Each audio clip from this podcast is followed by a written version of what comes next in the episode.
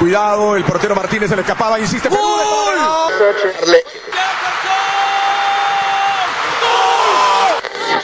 Aquí está el empate en el área Esperañol, en el área Esperañol está. ¡Gol!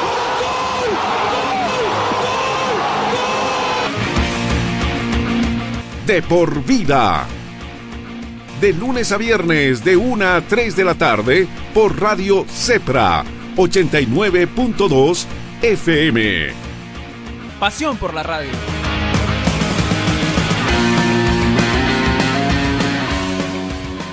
Fernando, eh, primeramente hay que aplaudir ¿no? tu labor que hiciste y estás haciendo como director del CDD. Una obra que parecía un elefante blanco finalmente fue entregada y está sirviendo para aquellas personas que estén en aislamiento y no se propague más el tema del coronavirus en nuestro departamento. Muchísimas gracias, de verdad, son palabras muy alentadoras. Simplemente, como dije, estamos para servir al deporte. Y era un elefante blanco que se tenía ahí por 20 años abandonado. Ahora lo hemos recuperado en esta emergencia sanitaria y que está sirviendo a, la gente que más necesita. En este momento estamos con los repatriados y sabes qué es lo más importante, Marcelo, que esto queda para el Departamento de La Paz y en particular queda para el deporte. Así que los chicos no van a sufrir más dónde irse a alojar cuando tengan campeonatos nacionales o cuando, por ejemplo, eh, tengan que hacer concentraciones para representarnos fuera de nuestras fronteras. Y es lo que necesitábamos, porque esa parte de Alto Abrajes se creó y se construyó con la idea de volver un centro de alto rendimiento, Fernando, y vos, eh, vos lo conoces muy bien en tus épocas de deportista y de entrenador. Así es, yo toda la vida cuando me ha tocado estar como entrenador activo, ustedes han visto que toda la vida he querido luchar viendo lo que hemos visto en el mundo, gracias al conocimiento que hemos adquirido viajando por todas partes, estar en varios centros de alto rendimiento, tener uno aquí en nuestro país, pero un centro de alto rendimiento que sea de verdad un centro de alto rendimiento. Entonces esta es la pauta para poder empezar, allá ya tenemos la piscina, tenemos un coliseo, tenemos eh, ahora el hotel, el próximo proyecto debe ser una cancha de fútbol y también una parte para el atletismo. Y luego ustedes recordarán, seguramente han visto ese coliseo de infraestructura romana que hay, que está abandonado, también se le va a dar funcionalidad, así que de a poco vamos avanzando y eso nos llena de satisfacción para ir haciendo nuestro aporte al deporte. Fernando, ahorita, ¿cuántas personas están allá hospedadas en tema de aislamiento preventivo? A ver, no, lo que tenemos es lo siguiente. Primero tenemos el centro de acogida donde se ha hecho esto en el, Coliseo. Y ahí tenemos gente en situación de calle. Hemos llegado a albergar cerca de 80 personas. En este momento tenemos una cantidad de 36 personas que están ahí. Es uno eso, solamente es preventivo. Y lo otro, del hotel, es la primera camada que ha llegado de Chile, por ejemplo, en coordinación con, con la Cancillería y con el con migración de que llegue la gente repatriada, hayan estado haciendo su cuarentena y ahora el día de mañana están llegando una cantidad de 50 personas de repatriados del Perú. Entonces solamente es gente que va haciendo su cuarentena. Ahora si esto sigue eclosionando, seguramente vamos a ver eh, qué hacer o qué uso darle al hotel. Pero el hotel está justamente, se ha hecho, se ha puesto a la actualidad para lo que es la emergencia sanitaria. Y eso es loable, y lo decías, ¿no? Eso va a servir a los deportistas para sus preparaciones nacionales e internacionales. Y también, eh, mi querido Fernando, puede servir a los clubes profesionales el momento que lleguen a La Paz y necesiten un lugar de hospedaje. Así es, querido Marcelo, la idea es esa, por eso eh, nuestros planes es tener una cancha de fútbol más ahí, para que los clubes que llegan del interior eh, puedan tener un lugar donde, por ejemplo, concentrar previo a sus partidos que tengan con los equipos locales acá. Pero también va a servir para aquello, entonces va a tener varios usos, eso es lo importante, vamos a tener algo ya para ofrecer, porque La Paz creo que era el único departamento de la red troncal que no tenía esto, ¿no? Y eso, era claro, y eso era claro, y era necesario tenerlo, ya lo tenemos en la zona de Alto Brajes. Fernando, mucho se habla de temas de bioseguridad, mucho se habla del retorno al fútbol. ¿Alguien de la federación se contactó con tu persona para ver qué, cómo se va a hacer el tema de seguridad, bioseguridad en caso de que retorne el fútbol en nuestro escenario máximo? Ver, Marcelo, nosotros hemos estado actuando de, forma, por ejemplo, eh, si vale el término eh, de oficio, viendo qué tenemos que tener para cuando vuelve el fútbol. Entonces, primero, la cancha la seguimos manteniendo como tal porque ustedes saben nos ha costado un montón ponerla en un buen nivel que, como el que se quería. Tenemos una cancha que está en muy buen estado para que mañana mismo, si es posible, se pueda jugar en ella. Luego, en las medidas de bioseguridad, nosotros estamos viendo primero, como ustedes saben, la cuestión de los camarines, que queremos que los cuatro camarines estén habilitados para que lo tengamos listo, eso es, eso es importante. Y luego ver también las otras medidas. Ahora ha salido una resolución del Ministerio, estamos viendo aquello y esperemos que pronto reunirnos con la Federación para que conjuntamente trabajemos en esto. Es más, ustedes saben que ha lanzado la idea de que tenemos la clínica del deporte y allá podríamos hacer eh, justamente un laboratorio para el COVID-19 de pruebas rápidas.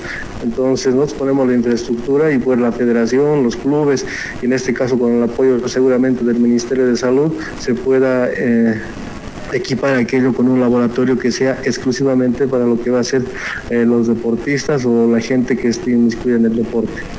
Y hay que señalar también, Fernando, que el Siles es el único escenario deportivo en Bolivia que tiene dos ingresos para que evitemos el contacto de, los equipos.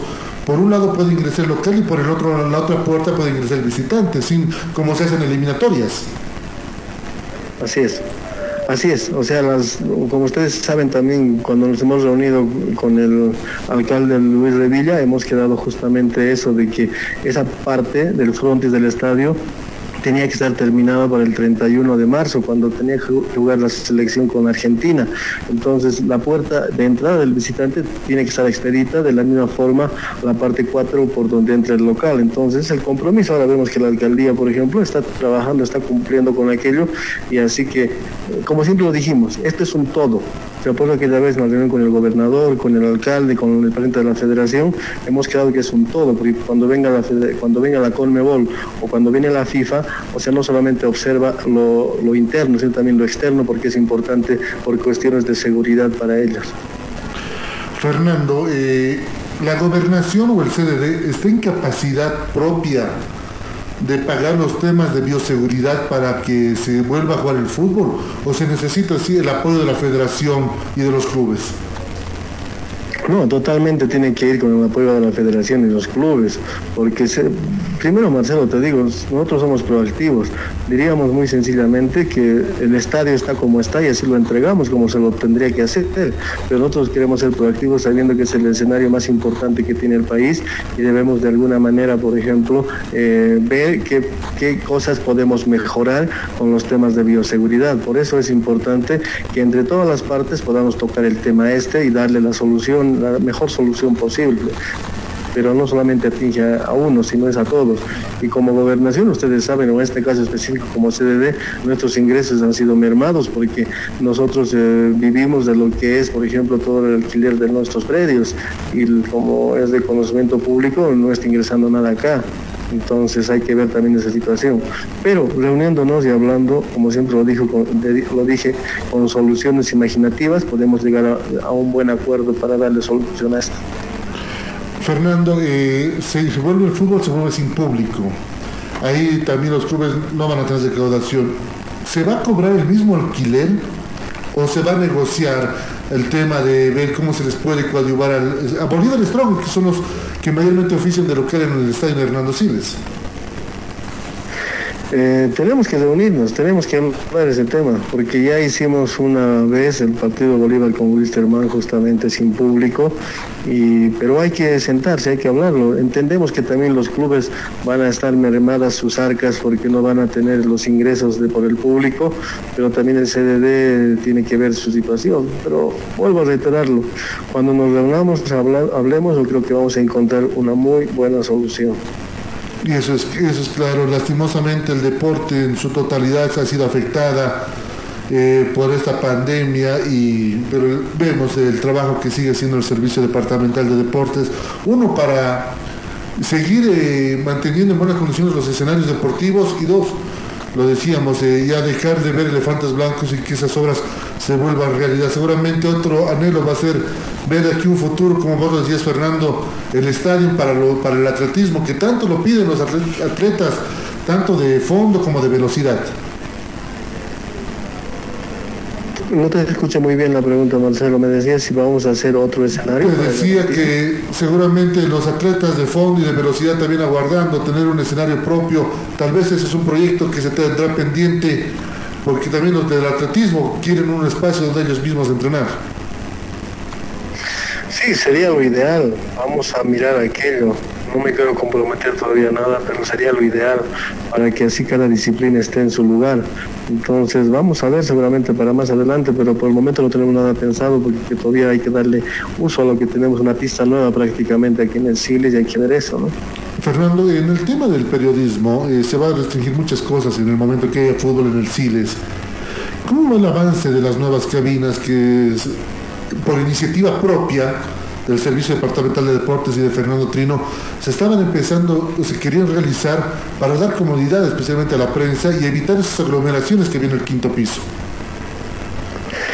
Así es, eh, queremos que la sala de prensa escrita esté, cumpla la función que debe cumplir, lo mismo las cabinas que se tenían con solamente mamparas de, de Benesta. Entonces hemos hablado con la UTV y la UTV mediante su máxima autoridad, en este caso el señor Fernando Costas, ha sido muy generoso en que hagamos un trabajo conjunto y hemos visto un lugar y se ha empezado ya con una cabina piloto, si vale el término, y esperemos que después de que esto un poquito pase, volvernos a reunir y terminar aquello de las cabinas que justamente prácticamente ya estaba cerrado, ¿no? Porque tenemos que tener esas cabinas, aparte de las cabinas, en la parte de abajo se estaba haciendo los pupitres para la prensa internacional. Entonces, con todo aquello creo que vamos a avanzar muy bien. Así que tenemos fe de que eso sí también se va a hacer. Un fuerte abrazo, no, un aplauso enorme, Fernando, porque realmente cuando gente que es comprometida con el deporte, se nota cuando trabaja por el deporte.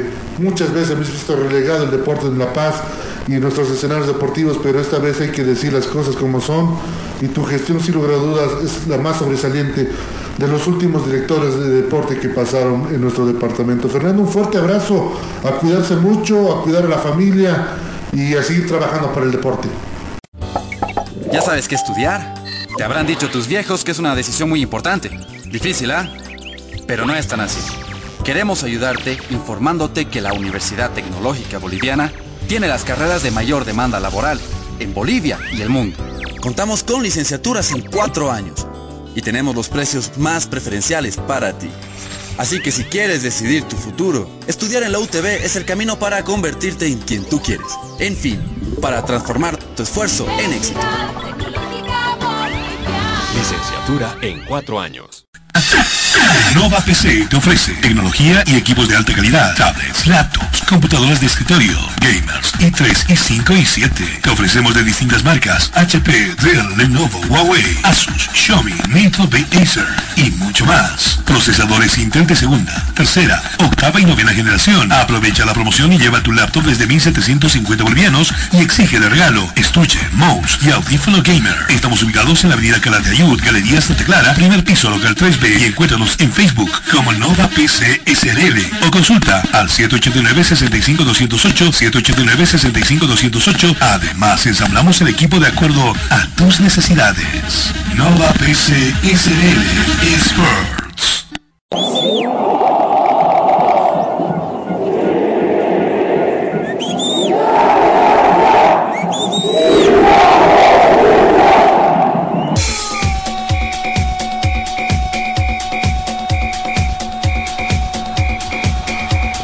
Información que necesitas saber del deporte en Bolivia y en el mundo, solo lo tendrás en De por Vida.